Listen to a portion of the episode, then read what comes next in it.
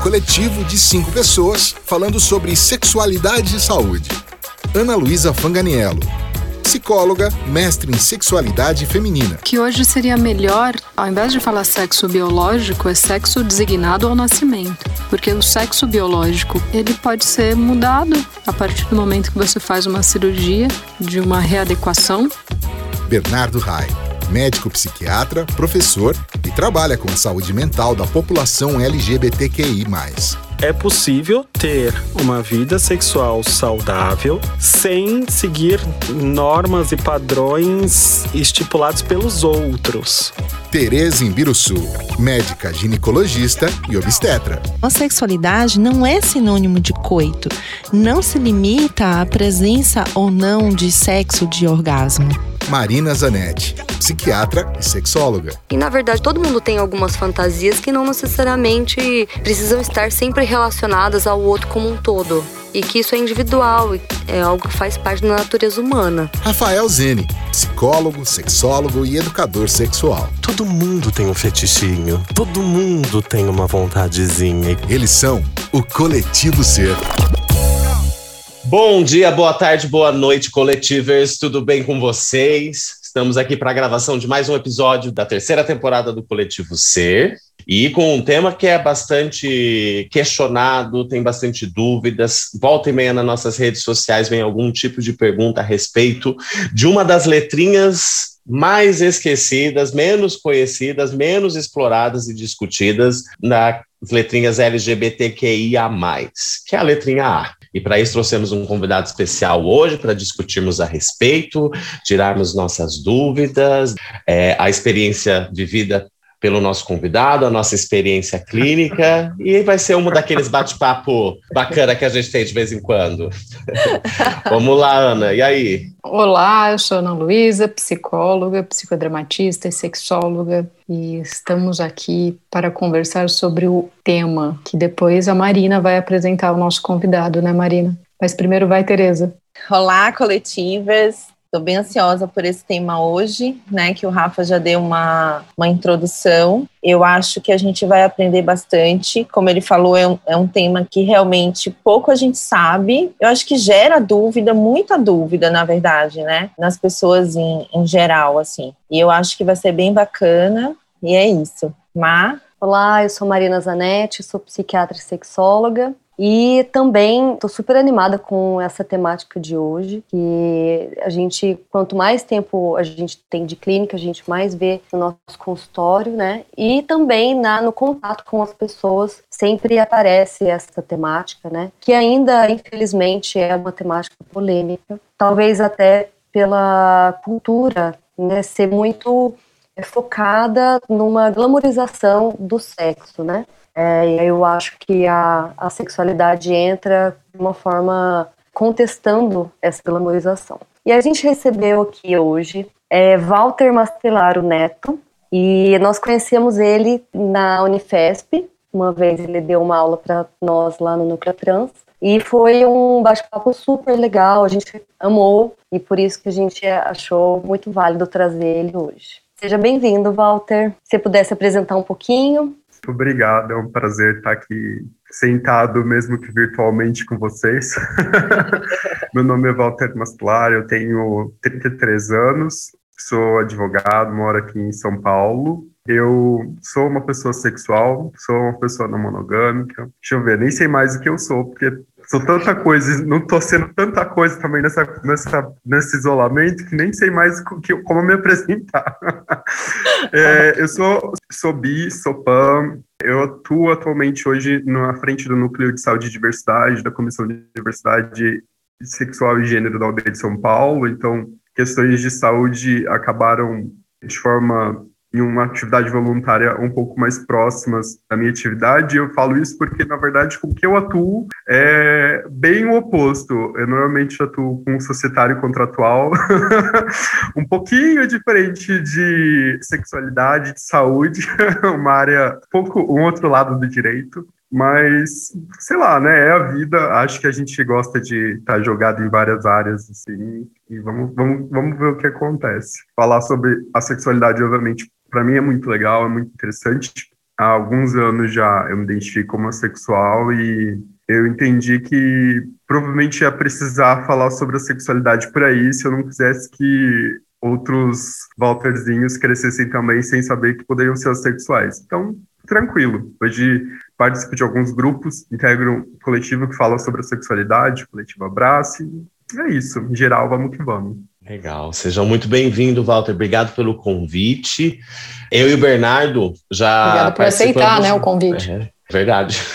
É que eu tinha feito uma gravação anterior agora, gente. Eu estava na frase ainda. Mas é, eu e o Bernardo, uma vez participamos de uma mesa redonda também, né, Walter, com você. E eu gostei muito daquela mesa Sim. que falava da, do que ia mais. Foi muito, foi muito legal. Bom, como proposta aqui de roteiro que levantamos, e a nossa ideia, né, Walter, é sempre passar uma informação de vivência, mais a informação acadêmica, vamos dizer assim, para uhum. abranger desde pessoas não profissionais da área a pessoas profissionais da área, tá? Então sinta-se à vontade para assumir o discurso aí. Sem problema. A primeira perguntinha foi o que é a sexualidade?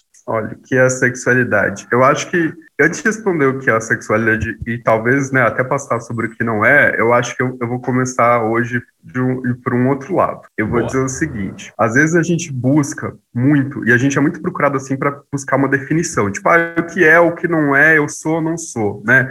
Especialmente nesse mundo onde todo mundo é nada, todo mundo é tudo, a gente parece que fica buscando muitas regras para se encaixar em algum lugar, porque como é bom estar encaixado em algum lugar, mas também como é difícil estar encaixado em algum lugar. Então, eu acho que, especialmente quando a gente para para pensar sobre a sexualidade, isso depois tem até um motivo, a gente pode ou não discutir sobre isso, mas independente do conceito que a gente usa para entender a sexualidade, né? Se você se entende assexual, se você acha que essa ideia faz sentido para você, é o que para a gente, né, como movimento social, é o mais importante. É, e eu digo isso porque a gente muitas vezes repete, tipo, olha, sexualidade não é trauma, sexualidade não é doença, sexualidade não é isso, né? E muitas vezes algumas pessoas, por N questões, estarem em um momento em que se dizerem assexuais é muito mais seguro, muito mais confortável e permite, inclusive, com que elas se aproximem de algumas experiências da, da vida delas de uma forma muito mais segura, né? Muito mais confortável. E depois as pessoas dizem, olha, tá vendo que é como aquela pessoa ali não era sexual, ela era só, só tava com um monte de trauma, precisava se resolver. Eu acho isso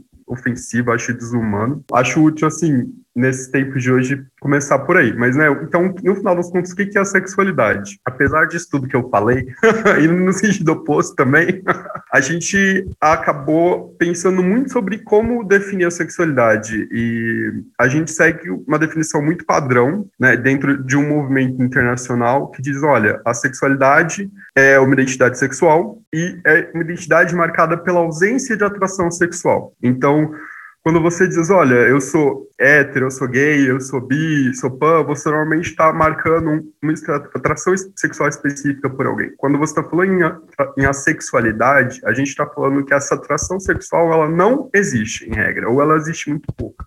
Né, porque a sexualidade ela é um espectro muito grande de muitas identidades. Então, sempre que a gente fala na não existência dessa atração ou em uma baixa existência dessa atração, a gente está falando da sexualidade. É, o que talvez possa deixar muita gente confusa é entender o que, que então seria essa, né, essa atração sexual, essa ausência de atração sexual. E para tentar deixar de uma forma assim o mais simples possível, eu poderia tentar dizer que é o seguinte: a atração sexual, né, você não sente isso quando você não sente um desejo específico de se envolver em atividades sexuais contra outras pessoas. Se você não sente isso, a gente está dizendo que você provavelmente não sente atração sexual e você tem uma grande possibilidade de ser uma pessoa sexual. Eu fiquei pensando aqui nessa, nessa questão, e uma das coisas que a gente bate muito na tecla é na sexualidade fluida. E como que a, a assexualidade também entra nessa questão da fluidez, né, do poder ser algo e, e, poder não ser também. Fiquei pensando também quando você se apresentou, né, tipo Pan, Bi, eu acho que também isso, isso você poderia falar melhor. E acho que também entra na questão da fluidez. Eu acho que você podia falar um pouco sobre isso. O que, que, vocês acham? Olha, eu acho que eu acho que essa questão da fluidez é uma questão, vou dizer que eu acho bem incrível, porque assim, eu acho que muita gente fica apavorada com a ideia de se perceber sexualmente fluido, né? Ou perceber que é fluido. Eu acho que isso vem muito olha, filosofando, eu tô roubando o trabalho de vocês. Acho que isso é muito de uma, de uma ideia que a gente tenta se prender tanto, você luta tanto, eu sempre falo, você tanto, luta tanto para se prender a uma imagem que você constrói de você e de repente você descobre que você não é aquilo e daí você fala, caralho, o que eu vou fazer agora da minha vida? Acho que muito, especialmente quando a gente pensa em pessoas LGBTQIA+, essa questão da fluidez pode ser assustadora pra gente também, porque, né, assim, você, a gente passa a nossa vida negando que a gente é hétero, de repente você descobre Talvez você, você possa ser bi, sua atração não funciona só daquele jeito, você não sente atração. Parece que às vezes você sentir isso está negando tudo que todos os seus amigos estão dizendo, que ser, por exemplo, pode ser mudado por outras pessoas, e é uma ideia assustadora. Eu acho que, às vezes, a gente, né, especialmente pessoas LGBTQ+, não se sentem confortáveis com isso. Eu também tenho uma curiosidade, assim, para dizer que, pensando na comunidade sexual brasileira, a gente percebe uma fluidez muito maior entre pessoas brasileiras do que entre pessoas gringas, né? A gente, obviamente, não tem estudo sobre isso, por que ou não, né? Por que, que isso acontece, até porque a gente tem pouquíssimos dados qualitativos e quantitativos sobre as pessoas LGBT em geral, mas a gente faz uma presunção informal de que isso vem muito pela própria forma como a nossa cultura lida com a sexualidade e como né, a gente aprende, por ter uma cultura latina, a lidar de uma forma muito mais fluida com as experiências sexuais. Tanto é que no Brasil, normalmente, a gente costuma dizer que existem quatro grandes identidades sexuais, marcando a identidade fluida como uma grande identidade sexual, assim, porque muita gente se sente confortável de estar nesse espaço, né? Apesar disso, eu vou dizer assim, olha, eu acho curioso, porque quando eu paro para pensar na, na minha história, eu diria que talvez eu tenha tido uma história de pouca fluidez, assim, porque eu passei por um período de confusão muito grande durante a puberdade, assim, que foi quando as minhas primeiras experiências sexuais rolaram, mas eu sempre tive muita certeza de bi, desde sempre, assim, sempre soube que eu gostava de, de pessoas, sempre soube que eu gostava, tipo, gostava de pessoas e não me importava com o gênero delas. Eu acho até curioso, assim, falar, às vezes eu não sei se eu sou a melhor pessoa para falar sobre fluidez, né, ou talvez isso também a gente possa tentar entender isso como uma forma de fluidez, não sei, mas acho que talvez seja uma conversa mais profunda. Porque é isso, assim, eu sempre me vi muito como, como uma pessoa bi, sempre entendi que a gente tem que estar aberto a, a ver as suas experiências, né, e não, não se limitar, assim, eu, eu acho, até curioso, como uma pessoa não monogâmica, como uma pessoa monodissidente, eu sempre falo, olha, acho que muito mais tenho curiosidade para entender pessoas que são, que sentem monoatração, do que não vivem uma experiência tão ampla ou variável diferente. Eu vou dizer que isso sempre me deixa assim curioso para entender o outro lado, né? Acho é engraçado porque normalmente as pessoas falam, olha, não sei como vocês se atraem, eu fico pensando, falo, gente, não sei como vocês não se atraem, tipo, você não se apaixona por alguém, tipo, é só corpo, aparência, o que que faz você se apaixonar. Só complementando, eu achei super interessante você falar isso, porque é, eu acho que traz um pouco daquilo que a gente vê nas identidades de gênero como o agênero. E quando você rompe com a caixinha do, do, você precisar estar numa caixinha, você abre as possibilidades daquilo que você vai se considerar. Então, achei muito interessante isso de, de você ver que os assexuais eles se sentem mais livres para serem o que eles estão experienciando do que se fechar dentro de uma definição. Você falou mono monodissidente? Não, você tinha falado um outro várias mono. coisas. Será que é, é isso? você falou, não, você falou vários monos. Não, monoatração, monodissidente e mono não monogâmico. Ah, eu, gente, minha, memória é meio, meio perdida, assim.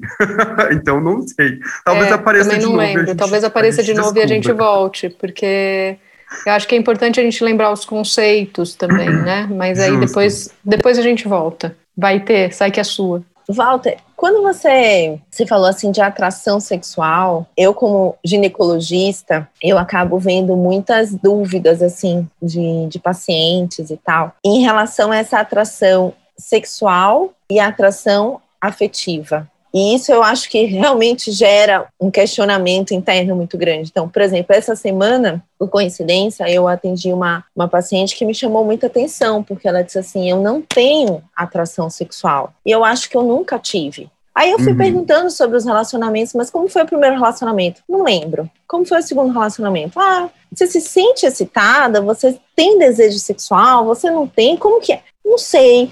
Acho que não. Acho que eu nunca tive. Eu não sei o que, que é isso. Né? Eu não me percebo excitada. E aí, quando você pergunta da parte física, você percebe, por exemplo, uma lubrificação? Percebo, minha vagina lubrifica, mas eu não me sinto excitada. Você tem relação sexual? Tenho. E por que, que você tem relação sexual? Porque eu gosto dele, mas não é porque eu tenho um desejo, não é porque eu tenho uma atração sexual, não é porque. E eu acho que eu nunca tive, entendeu? Ao longo da minha vida, ao longo de outras, uhum. outros parceiros e tal. E aí a gente ficou muito tentando montar esse quebra-cabeça. Né? E eu fiquei com essa questão: até que ponto você pode viver, às vezes, uma relação amorosa, uma relação afetiva, né? Mas você pode até transar, mas de repente você não, não identifica como uma atração sexual. Você acha que isso é possível? Como, como que, que você enxerga isso, assim? Olha, eu vou dizer que aparentemente é uma das coisas mais comuns que acontecem por aí. eu acho que a gente pode, inclusive, fazer assim, até um, um leve recorte, né? É, quando a gente pensa em pessoas lidas, lidas e entendidas como mulheres, existe uma questão muito de muita dificuldade de acessar até o seu próprio desejo sexual, de reconhecer isso.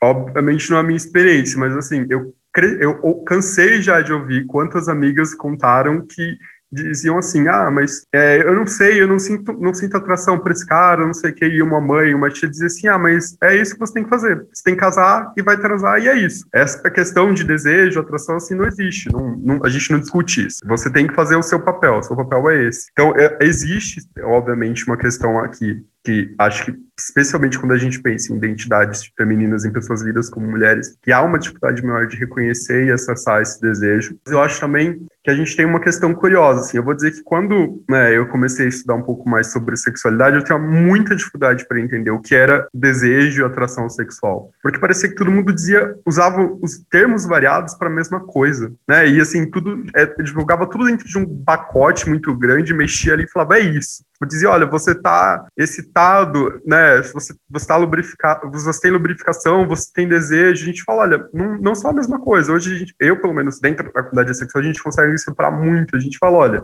existe um processo de excitação. O processo de excitação, ele é um processo que ele tem muitos níveis, né? Ele, ele é uma questão biológica, seu corpo vai se estar biologicamente, porque ele ele está programado para se preparar para o sexo. Se ele perceber que pode ser que sexo aconteça, seu corpo vai se estar. Isso quer dizer que você vai estar sempre excitado? Não, porque a excitação também é influenciada por questões psicológicas, questões biológicas também vão interferir aí. Então, assim, é tudo muito mais complexo do que parece, né? E a gente é aquela velha história do, olha, você, sei lá, você está excitado, quer dizer que você deseja transar com alguém. Acho que a gente precisa muito superar isso que é uma coisa que talvez dentro da academia profissionais entendam, mas dentro do senso comum não né, que é o que a gente vê acontecendo com muita frequência, assim. Acho que falta uma conversa de qualidade sobre sexualidade, sobre experiências sexuais. Pegando o gancho no que você perguntou também, eu sempre achei muito curioso que parece que competiu a comunidade sexual que não sente atração sexual tentar entender o que é isso. Porque eu sempre falo, olha, eu, eu obviamente não tenho formação técnica na área, então eu posso estar errado, mas eu sempre achei muito curioso que eu vi muito mais a comunidade sexual tentando teorizar e entender o que é atração sexual do que outras pessoas. E eu sempre falo, olha, é curioso, né? Porque como é que aquela, aquele, aquelas pessoas que não sentem aquilo vão tentar definir e entender aquilo que elas não sentem? Porque você sempre vai olhar para o outro e falar assim, tá, essa pessoa tá tendo isso e diz que tá sentindo isso, então eu não sinto isso. Então, provavelmente, atração deve ser sentir e experimentar isso. Acho que esse conceito ainda, ele provavelmente precisa ser muito melhor aperfeiçoado e com tanto por pessoas alossexuais, que não são assexuais, quanto pessoas por pessoas assexuais. Que só talvez assim a gente consiga entender um pouco melhor sobre tudo isso. Eu acho que isso entra na, na mesma questão dos trans, nas mes na mesma questão é, gay, que, que é essa coisa assim, como se a academia fosse a norma e LGBTQIA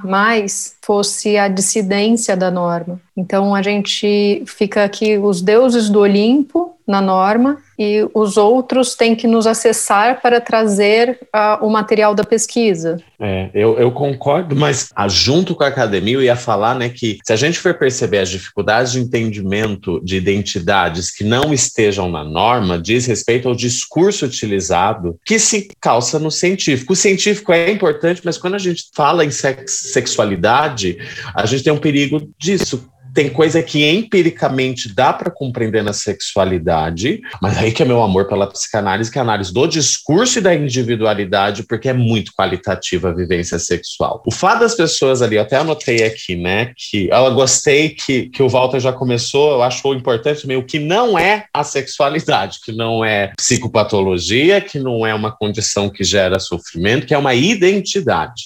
E eu acho que com esse fato Sexualidade, gente, se vocês perceberem, é um dos discursos que mais tenta simplificar tudo, bota numa caixinha e joga na sociedade. E é isso, gente. É desse jeito que faz sexo, é isso que é atração sexual, é essas são as normas. E ninguém discute porque é um tabu. Então é bem Entende? É complicado, porque de um lado daí nós temos o discurso científico reforçando mais ainda as caixinhas, essa necessidade humana de pertencer, daí sai correndo desesperado, se eu não pertenço, eu entendo a paciente da Teresa, porque se a maioria fala isso e eu não sinto isso, tem algo de errado não é? Mas a questão da heteronormatividade, como eu sempre trago aqui, como é o discurso dominante, tá vendo? Como não afeta só as bichas, só as trans, afeta as hétero também, afeta as pessoas assexuais, afeta todo mundo que tenta seguir um discurso dominante. Gente, não existe regra na sexualidade. Cada vez que eu atendo mais pessoas e conheço histórias individuais, eu falo, Senhor, gente, é isso. Cada caminho é um caminho, inclusive na construção. O exemplo que o Walter deu mostra como a cultura, olha que interessante, empiricamente a cultura é uma variável sim importante, porque o grupo latino apresentou é, identidades mais amplas de assexualidade do que o grupo gringo, por exemplo. Olha a cultura tendo algum efeito nessa diferença. Então calcule na sexualidade hétero, na homo, na trans, na, na, nas identidades. Nós temos que olhar para a cultura sim como um fator dominante de discurso. Na verdade, eu só queria entender como eu trouxe esse caso e diante do que a Ana e o Rafa também falaram dessa questão cultural e tudo. Então, assim, uma pessoa que se considera assexuada, alguma pessoa que ela não tem essa atração sexual. Essa pessoa, na prática, ela pode ter uma relação sexual, ela pode ter desejo sexual e ela pode ter uma atração afetiva, não é isso? Ela, ela pode ter tudo isso, como ela pode também pode não, não, ter, nada não disso. ter nada disso. Uhum. Como o Rafa falou, né? Não, não existe uma regra, né, né, Rafa? Até porque o amor afetivo foi que eu lancei um vídeo coincidentemente essa semana falando de amor erótico e amor romântico, ter nas pessoas consideradas com atração sexual, público hétero, homo, existe também essas duas frentes de amor erótico e amor afetivo. A velha história, tô confundindo um puta amor romântico com uma bela de uma transa que me gerou um orgasmo, um reforçador positivo naquele momento. Ah, é o homem da minha vida. Amor, você acabou de conhecer o cara. É uma intensidade emocional e a cultura, às vezes, muitas mulheres trazem esse relato, às vezes. Por quê? Porque você só pode se entregar e sentir isso se tiver afeto. É cobrado também isso, né, Ter? É, mas do, do, mesmo jeito que hoje também se fala muito assim, que você não deve iniciar uma atividade sexual, por exemplo, se você não tiver com vontade. Que isso seria, tipo, forçar a barra. Então, quando uma pessoa fala e diz assim, ah, eu tenho uma vida sexual, por exemplo, essa paciente, ela me contou que ela transa em média quatro vezes por semana, mesmo não sentindo atração sexual, né? Então, assim, tá, mas ela não sente nem atração e nem se percebe excitada. O corpo tem os sinais de, de, de, excitação, mas ela não se percebe excitada. Então, por isso que eu, que eu trouxe nesse sentido, do tipo assim, também a gente fala que, né, que você só deve começar um ato sexual quando você tem vontade, quando você se sente excitada ou isso ou aquilo, mas ao mesmo tempo também tem essa, esse outro lado da moeda. Eu acho, Tê, que a gente entra numa uma discussão também sobre o que faz uma pessoa entrar ter uma relação sexual, até porque se ela não está incomodada né? Ela assim, ela se pergunta assim, ah, será que eu sou igual a todo mundo? Nanana. Mas se ela tivesse, será que ela se incomoda? Porque assim, se é algo consensual, mesmo que ela não esteja sentindo aquilo que a expectativa diz, né, que ela deve sentir, não necessariamente ela está sofrendo ou ela não deve fazer. E é. aí eu queria discutir um pouquinho com o Walter sobre os assexuais estritos, para a gente fazer essa, essa distinção, talvez colocar o espectro, assim, né? Qual a a variabilidade de manifestação, assim. Acho que talvez ah, é. antes a gente precise discutir um pouco. Eu, eu, eu tô, tô que atravesso. O Rafa tá até dando risada, né? Antes a gente precisa discutir um pouco, só para eu não esquecer também, porque eu também vou indo. Bissexual e assexual, que você colocou aí, que você falou, uhum. né? Eu sou assexual, bi e monoafetivo, não monoafetivo, né? Deus que me livre, você falar, eu falar.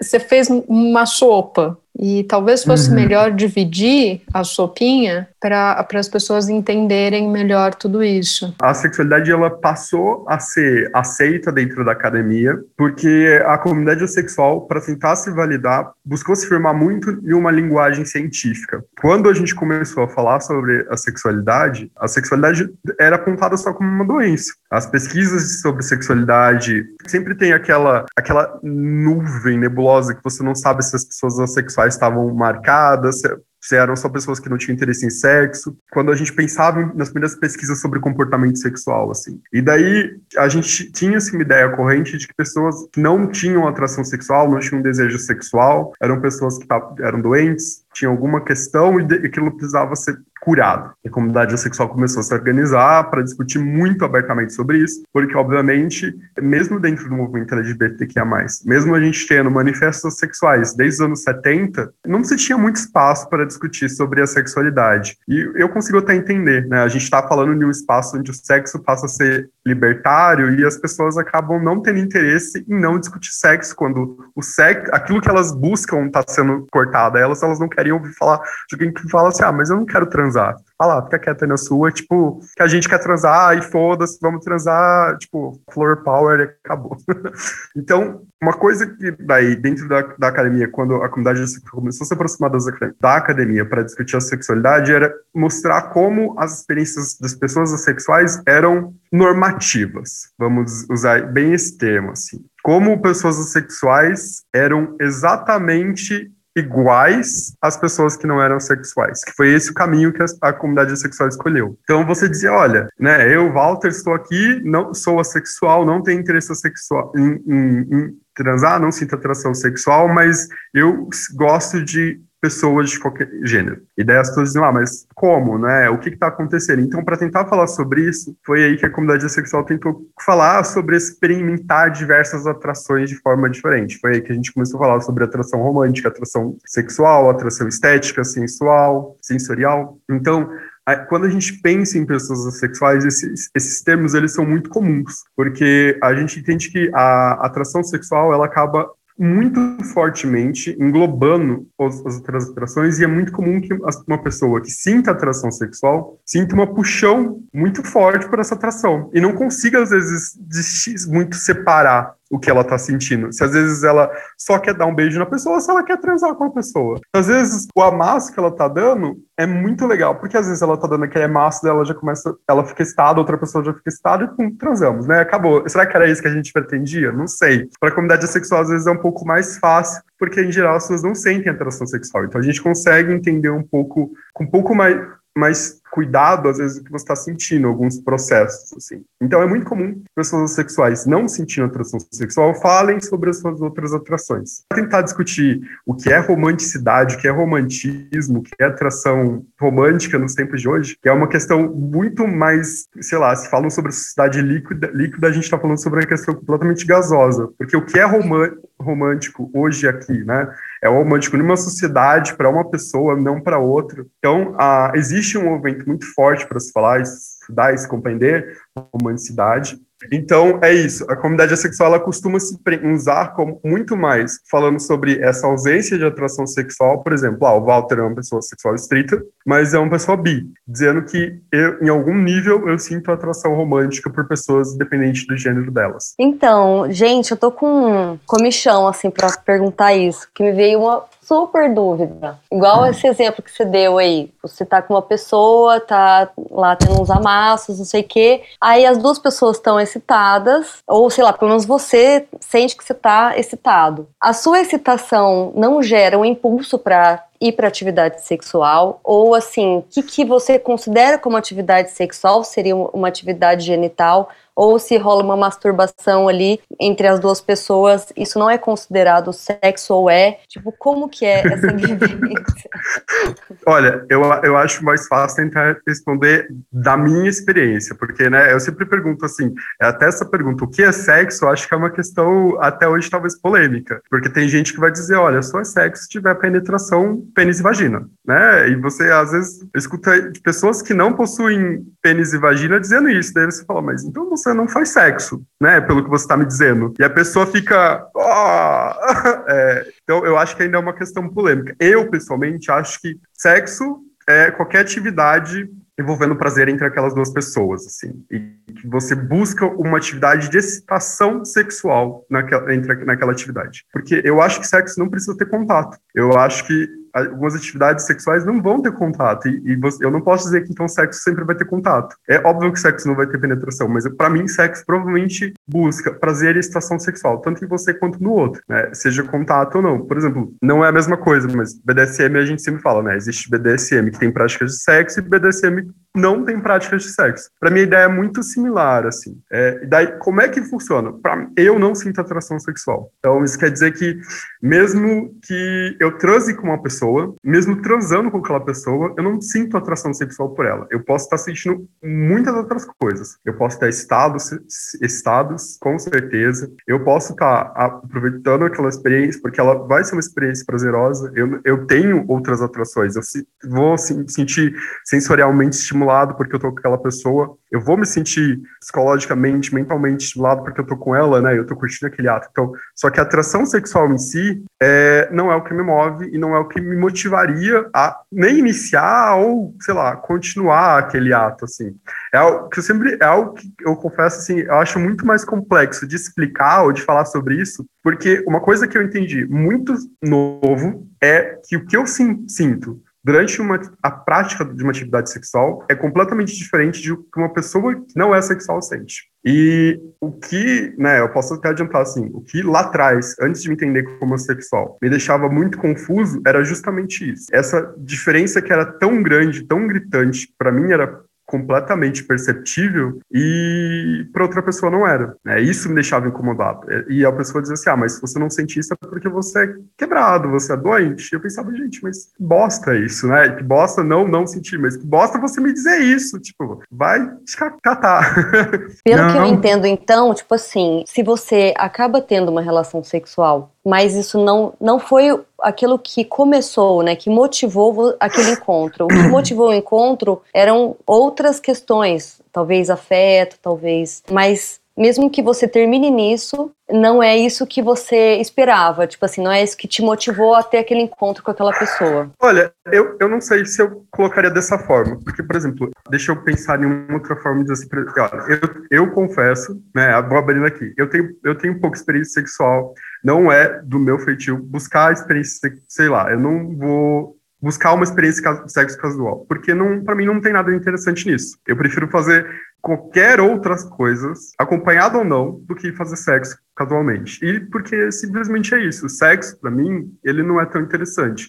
Eu consigo entender quão prazeroso ele é, mas acho que não tem o mesmo apelo, né? Assim, é o que eu melhor posso colocar, sem, às vezes tentando ser mais neutro, assim, até porque às vezes a gente toma muito cuidado na comunidade sexual para não parecer que existe uma certa moralidade ou julgamento sobre alguma prática de alguns atos, assim, que Sim. acontece. Infelizmente, existe muita moralidade dentro da comunidade sexual também, né? A gente está em um país bem moralista, então, obviamente, pessoas assexuais também vão acabar sendo um pouco moralistas. Mas eu tenho, por exemplo, amigos assexuais que gostam muito de praticar sexo casual. E se você pensar só em uma análise talvez de comportamento sexual, você nunca diria que aquela pessoa é assexual. Eu até falo, talvez eu possa ter um pouquinho mais de de um, entre aspas, né, um comportamento que se espera de uma pessoa sexual que não está buscando sexo casual na, por aí, mas eu tenho amigos que curtem, gostam muito e estão muito disponíveis. E as pessoas nunca, talvez, imaginassem que ela é sexual por esse comportamento. Então, eu acho às vezes meio complicado pensar, né, seguindo assim dessa forma, ah, queria ou não, porque é,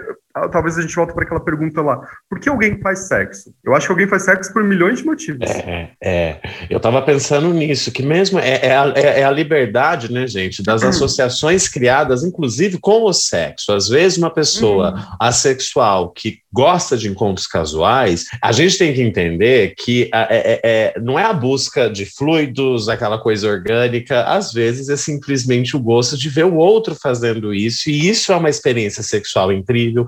Às vezes é uma conexão afetiva que rola numa conversa antes. Gente, sexo é muito individual, é só a gente pensar nos fetiches. E é legal pensar, não é porque uma pessoa é assexual que não tenha fetiches também, porque isso não é do campo penetrativo e só apenas biológico. Para mim, então, tem a ver com essa questão de associações, né, gente? De que tipo de associação. E sim, uma pessoa sexual tem liberdade de ter associações positivas com o sexo, mas não tem a mesma relação, às vezes, que um hétero praticante que sente prazer ali com a penetração não é? Porque até a gente mesmo que curte e, e, e, sente a atração sexual, tem dias que não tem isso, tem dias que o sexo é amorzinho, tem dias que o sexo pode ser fetiche, tem dia. Para mim é isso, é a relação estabelecida com a cena. Eu até lembrei também de um outro caso lá do, do ambulatório até, que era uma, uma mulher cis, hétero, ela era casada, e assim,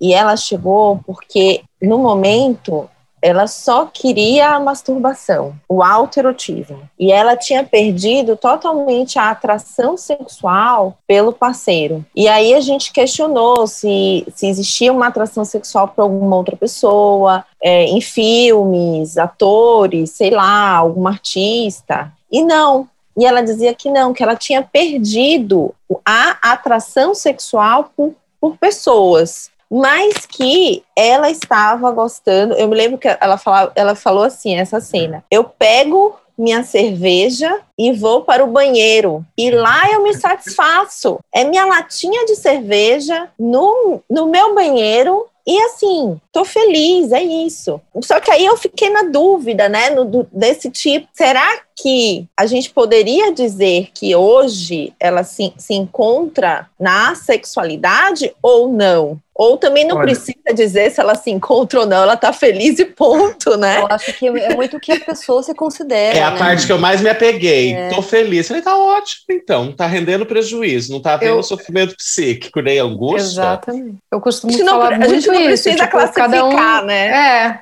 tipo, você tá feliz assim, meu, não vou, não vou mexer nesse, nessa nessa questão se a pessoa está feliz assim. Agora, se ela chega e fala assim, meu, não, isso está me causando um extremo sofrimento, eu preciso entender o que está me acontecendo, aí a gente mexe e tenta entender o que está acontecendo. É, é maravilhosa, ela né? Ela não levou. eu acho como, ótimo. Ela não levou como sofrimento, né? Mas ela levou o questionamento do tipo, por que, que eu não sinto mais atração sexual uhum. por ele nem por ninguém mais? Né? Tipo assim, eu só sinto agora por mim. Minha latinha de cerveja no banheiro e, e tô feliz, né? Sim, talvez ela estivesse precisando se sentir mais atraída por ela, né? Talvez. Eu pensei num alto investimento. Às vezes é uma fase é. que tem que até analisar o que está acontecendo ao redor dela. Às vezes ela está se valorizando tempo. mais, tá se... entende? É um alto investimento. Talvez. É, Aí é muito individual, mais. tá vendo? A construção é uhum. é sentar com essa mulher e conversar, conversar e avaliar. Entendi. Mas, gente, que massa. Imagina ela cervejinha. Oi, gente, tô indo bater uma Siririquinha, já volto. Maravilhosa a construção de prazer dela. Eu, eu vou dizer que eu me lembro de uma colega que ela dizia por exemplo, ela sempre dizia, ah, eu senti atração, senti atração. Mas a gente foi conversando, assim, e ela sentia atração até o momento em que ela casou e ela engravidou. E depois que ela, que o sonho dela sempre foi ser mãe. E depois que ela teve teve o, filho dela, ela não, não tinha mais interesse para ela, o sexo não tinha mais função. E a gente falou assim: olha, mas será que então você lá atrás sentia atração ou você achava e nomeava aquilo como atração. Porque, aparentemente, pelo que você falou, nada assim mudou, o que você sentia, nada. Só que o grande motivador era, era ter um filho biológico, e você conseguiu. E de, depois que você conseguiu aquilo, tipo, mudou. Né? E óbvio, eu acho que as questões são muito mais complexas, existem milhões de coisas por aí. Inclusive, muitas vezes, eu confesso assim, é, muitas vezes, muitos grupos de estudo se aproximam da comunidade sexual para tentar estudar o comportamento sexual, e a gente fica muito arredio a isso. Eu conheço algumas, alguns grupos de pesquisa sobre sexualidade aqui do país que já tentaram conversar com algumas pessoas sexuais para fazer algumas pesquisas assim, e, é, e a coisa, a gente se sente muito desconfortável, porque é aquela história, parece que você está virando um rato de laboratório para as outras pessoas Sim. entenderem a experiência humana, né? E, um, é óbvio, eu acho muito legal e muito nobre entender a experiência humana, mas é muito foda quando você sente um rato de laboratório. Então, a gente é um pouco arredio para essas coisas, mas acontece algumas tentativas, porque acho que é isso, sim. É, não, é estranho esse tipo de vai fazer o quê? Vai colocar os eletrodos na cabeça, passar um monte de é. fotografia é. pornográfica. O que que acontece? Por que que não acontece? Já tá errado Exatamente. aí, já tá enviesada. Você se citou, né? Imagina, você, você se, citou, citou eu acho que, tipo... Posso levantar uma polêmica? Pode. Walter se segura. Uma vez, quando a gente estava lá na, na, no núcleo trans, até eu e a Marina saímos da, da reunião te enchendo, te enchendo a orelha perguntando sobre isso, sobre a questão de tirar dos diagnósticos a diminuição de desejo sexual ou desejo hipoativo, que dentro dos diagnósticos isso entra como uma disfunção sexual e a gente tem como trabalhar isso. Uhum. Dentro disso que a gente acabou de falar, tem um lado que é se a pessoa está em sofrimento e se ela quer buscar algum tipo de tratamento e tal, por que não a gente poder oferecer esse tipo de tratamento? Hashtag fica aqui a polêmica. Eu acho, peraí, posso dar minha, um pouco complementando. eu acho que quando a gente fala em transtorno, a gente fala em sofrimento. Então, assim, por um lado, eu, eu que nem lá na, quando eu estava introduzindo, falando sobre essa glamorização, que existe culturalmente uma pressão para que as pessoas sejam muito sexuais e que elas tenham isso como algo de peso na vida delas. Algumas pessoas, dentro dessa perspectiva, não se encaixam e sentem que elas estão deslocadas de alguma forma. E muitas vezes elas buscam assim, ai, por que, que eu não sou assim? Sendo que eu, minhas amigas falam de sexo, todo mundo fala de sexo, e eu não tenho essa demanda, assim, né, de, de falar e de ter isso como algo importante na minha vida. Algumas vezes na clínica, eu trago a questão da, da sexualidade, o que eu percebo dos pacientes, né, da, das pessoas que eu converso, é uma resistência muito grande, eu acho que por questões culturais mesmo, de, de pensar assim, poxa, talvez eu seja assim e tudo bem, assim, né? não necessariamente isso precisa virar um problema, né? Mas à medida que a pessoa demonstra um sofrimento, eu acho que é interessante a gente trabalhar e ver até que ponto realmente é um sofrimento, até que ponto a pessoa se cobra dentro de uma expectativa cultural, até que ponto, de fato, ela já teve um padrão diferente lá atrás, e aí hoje ela já não sente isso mais e por isso é, é. causa esse, esse sofrimento, porque ela já foi. Mas assim, pode ter a ver com a fluidez também, que nem a gente fala, a gente pode ser de um jeito numa fase da nossa vida e depois não ser mais. Não quer dizer que a gente vai manter um padrão pro, sempre igual. Eu, eu vou adicionar só um pouquinho, que daí entra a importância das nossas, né? A gente acredita muito na atuação interdisciplinar. Vamos falar dessa pessoa que chega no consultório em sofrimento e beleza, vamos avaliar novamente é muito individual, porque falando da psicologia agora, qual é a por que você está sofrendo? Porque você queria estar praticando, não tem vontade, porque você praticava antes e mudou isso, porque você sente que depois de um evento específico aconteceu. Qual é o tipo da angústia? É uma angústia de, de não me não pertenço, não encaixo, porque daí é diferente. Isso porque vai tem uma questão hormonal. Exato, daí é, é a análise da daí a individualidade, a relação estabelecida com o sofrimento, porque às vezes ela está sofrendo sofrendo por não se encaixar, beleza? Ou às vezes ela está sofrendo porque percebe uma mudança na função sexual comparada a antes, que não encaixa na fluidez. Eu tenho muito essa percepção que é muito individual. É, eu acho que inquestionavelmente é individual, sim. É que eu, eu me lembro dessa discussão. a gente saiu cada um para um lado, assim, não, tem que tirar, não, mas precisa. Qual que eu acho que assim, qual que é o grande Você problema? fugiu da gente, vai falar a verdade. Eu, Você falou, não, que... acabou meu tempo aqui, eu tinha que ter que ir embora. Pois é. Eu acho que o grande problema é que, querendo ou não, a gente continua ainda buscando colocar todo mundo dentro de um sistema, né? E, e, e não, não acho que a gente vai tá tão tá longe de derrubar isso. Eu, por exemplo, já cansei de ler canalistas, psicólogos escreverem sobre a sexualidade assim, ah, a sexualidade deveria ser uma revolução contra tudo que está aqui e não é. E a gente, né, as pessoas só querem ser normais. Eles falam assim, gente, mas né, o que é ser normal? E por que, que você acha que eu deveria ser a sua revolução? Porque eu só quero estar contente e satisfeito comigo mesmo. É, não estou aqui para fazer revolução para você. Eu acho que a gente acaba passando muito perto de um discurso dentro da área da saúde que é sempre, me, me parece, eu não de novo, eu trabalho próximo à saúde, mas a minha formação não é em saúde, minha formação é em direito, é uma área social aplicada, em que a gente parece que sempre busca algo para olhar e corrigir. E essa manutenção, de, é, às vezes lá, a gente tem até hoje, né? A gente fala, olha, há mais de 10 anos atrás, quando eu me identifiquei como sexual, a sexualidade já estava nos manuais, listada nos manuais, dizendo, olha, se uma pessoa chega até você e diz que é sexual, você não vai patologizar ela. Só que não foi isso a minha experiência. Dentro dentro meus profissionais de saúde todos viraram, olha, não, vai fazer exame de dosagem hormonal, vamos botar hormônio em você, porque com certeza isso vai se resolver, você deve ter algum problema aí. É, apesar dos dados estarem todos dentro do esperado, né, algo está acontecendo. Então, quando a gente diz, olha, a gente quer que isso saia, não é porque a gente não entende que existam, sim, questões que pessoas que inclusive possam precisar, né, de um acompanhamento clínico, de um acompanhamento médico naquela questão, ou que existam desregulações que possam ser reguladas, mas porque a gente sabe que ainda hoje as pessoas vivem cercadas de preconceitos, e muitas vezes a gente passa esse preconceito, né, para outra pessoa. Porque eu falo, olha, se há 10 anos atrás você já tinha um manual dizendo não é para você pegar uma pessoa que chega até você e diz assim, eu sou sexual, e você considerar ela como uma pessoa que tem esse transtorno, por que ainda hoje a gente tem pessoas que vão procurar profissionais de saúde e profissionais de saúde viram para as pessoas e dizem assim, ah, mas você tem um transtorno. Porque assim, isso é comum. Eu conheço pessoas que vão procurar, vão procurar, por exemplo, né, o coletivo sobre a sexualidade, que falou assim, olha, eu estou fazendo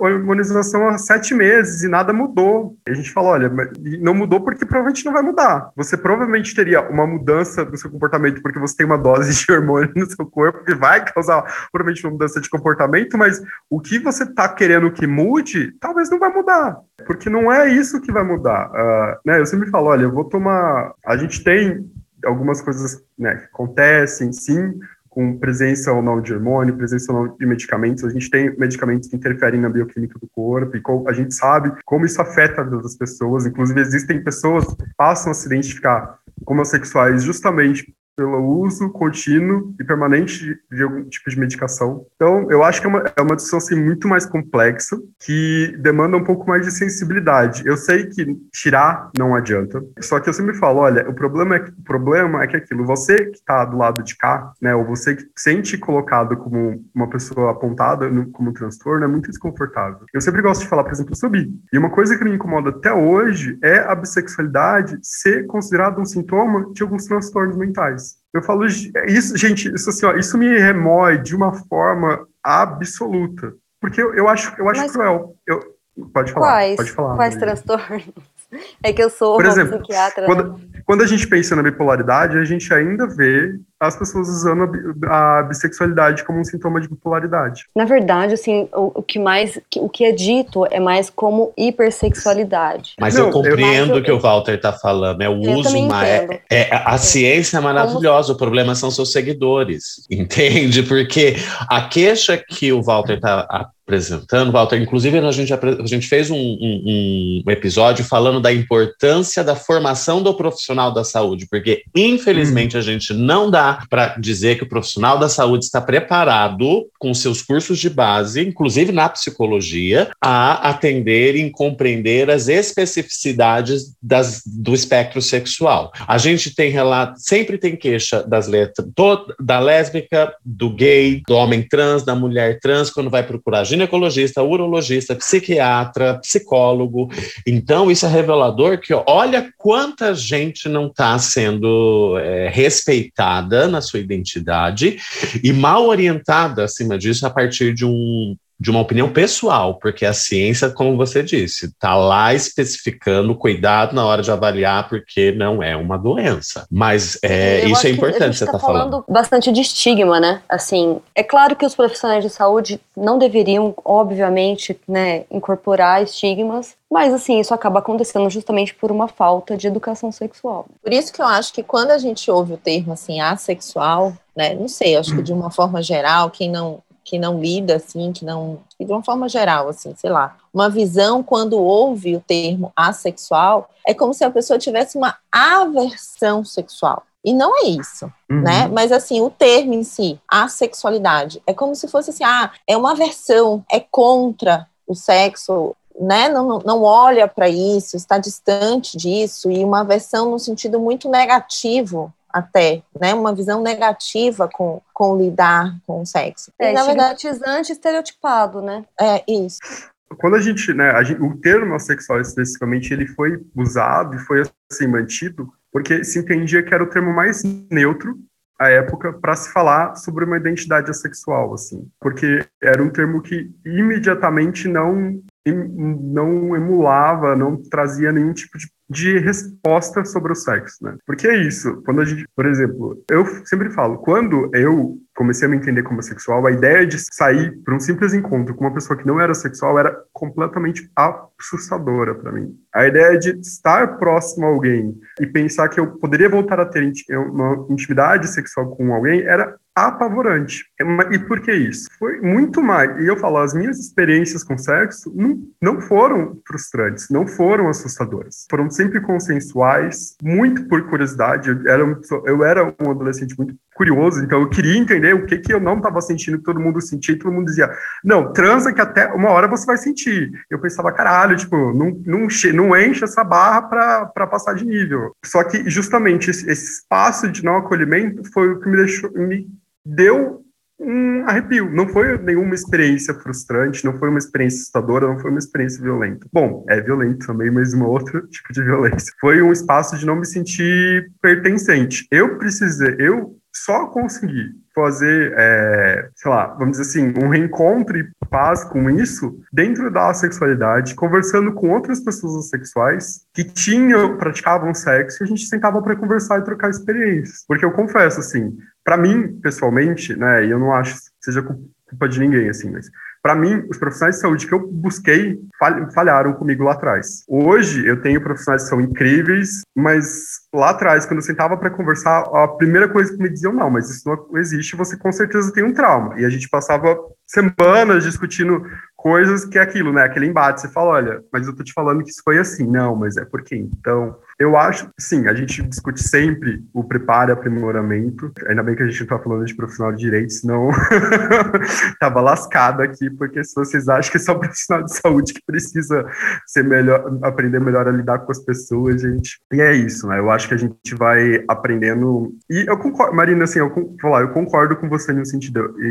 Você com o Rafael. Eu acho que a ciência é, sim, muito legal, muito incrível. Eu sempre falo, olha, eu não consigo pensar em uma pessoa que é sexual e ler, quando a gente lê algum dos transtornos, e você, em boa fé, dizer, ah, você tem um transtorno. Porque não, não, se você lê, você fala assim, gente, mas a gente está falando de coisas diferentes, obviamente. Só que ainda assim não é o que acontece, né? A gente tem dentro, dentro da saúde é uma área que virou, um, ainda é um campo de embate político. A gente tem corpos de pessoas intersexos, pessoas intersexos que não estão respeitados. A gente tem corpos de pessoas trans até hoje que não são respeitados. Eu acho que essa discussão ela vai acontecer muito menos pela ciência, mas muito mais porque a gente tenta usar da ciência para em má fé para ter uma posição política ali que a gente sabe que hoje não é sustentado. Para excluir, para marginalizar, para. Não, exatamente, né? Para trazer um discurso normativo que. Por isso que eu adoro um dos conceitos de saúde do SUS, equidade. Eu amo essa palavra em saúde. Para igual, mas é diferente para quem não está igual, entende? Isso é, é, muito individual. Bom, gente, já demos uma hora e pouco, foi um papo muito legal. Tem alguém que tem mais alguma pergunta?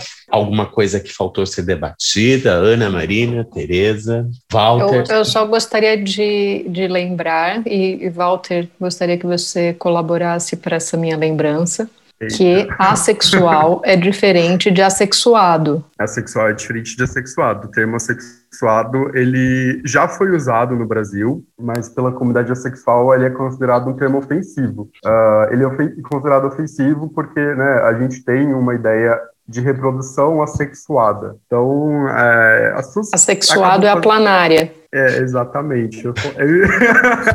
Amei, gente! Nossa, você resgatou essa, hein? Arrasou! Caramba! É verdade, é muito. Não, é, é uma questão Lembrei de até do desenho, da, desenho dos livros de biologia. Não, e, e, gente, uma coisa que foi legal que o Walter falou, que eu insisto, vocês sabem, né, gente, quando eu falo aqui muito no coletivo, quando a gente fala da homossexualidade, eu lembro dos meus amigos psicólogos e psiquiatras que não se analisa a homossexualidade, não se analisa a pessoa assexual, a sua orientação, entende? Isso não é um problema. Vamos analisar não a depressão. Se analisa o que não é sofrimento não se analisa o que não é problema para a pessoa. Exato. E se for se problema, a pessoa não está falando é. que é um sofrimento para ela, não, não é para entrar numa questão sua. Né? Exato. Né? E se caso ela traga, vamos só enfatizar uma coisa que o CRP defende muito, que é a questão da, da cura gay, porque uhum. atinge todas as outras letras. E mesmo que o paciente chega com uma orientação e uma identidade que causa sofrimento, você não vai trabalhar uma questão de reversibilidade, de reversão. Você vai trabalhar o paciente aceitar a sua é, identidade de explorá-la sem sofrimento, porque não é um problema. A, associação que a pessoa faz socialmente com a sua orientação é o problema. É o estresse de minoria, como a gente sempre. Então, só esse recadinho que eu gostaria de deixar para os clínicos práticos. Vamos procurar, sabe, pelo em ovo. Perfeito, gente. Eu amei, assim, amei demais. Achei riquíssimo. Fazia tempo que a gente queria trazer esse tema. E, assim, bora marcar outros. Eu acho que esse tema tem muita repercussão, dá para a gente falar de várias coisas. E obrigada muito obrigada, Walter, por ter vindo. Foi assim incrível. Não, eu que agradeço. É... Peço desculpas por qualquer confusão. Eu confesso assim, eu sou uma pessoa meio perdida e às vezes eu vou atropelando algumas coisas. Então, quem estiver só ouvindo, talvez possa ficar confuso. Não, a gente muito, se atropela, gente. então sorte. sim.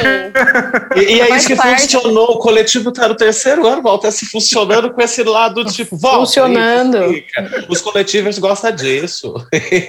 Exato, e a gente vai a gente se atropela, a gente volta e a gente fala, refala e, enfim, e começa outra coisa. E a compasso arrasa na edição depois também. É, depois eles, eles fazem alguma coisa lá que dá certo. Tá certo, Mas, obrigado, viu, obrigada, Walter, obrigada dividir. pelo não, né? Obrigada, obrigada, Walter. Toda a informação. Muito. Obrigada, você acrescentou muito.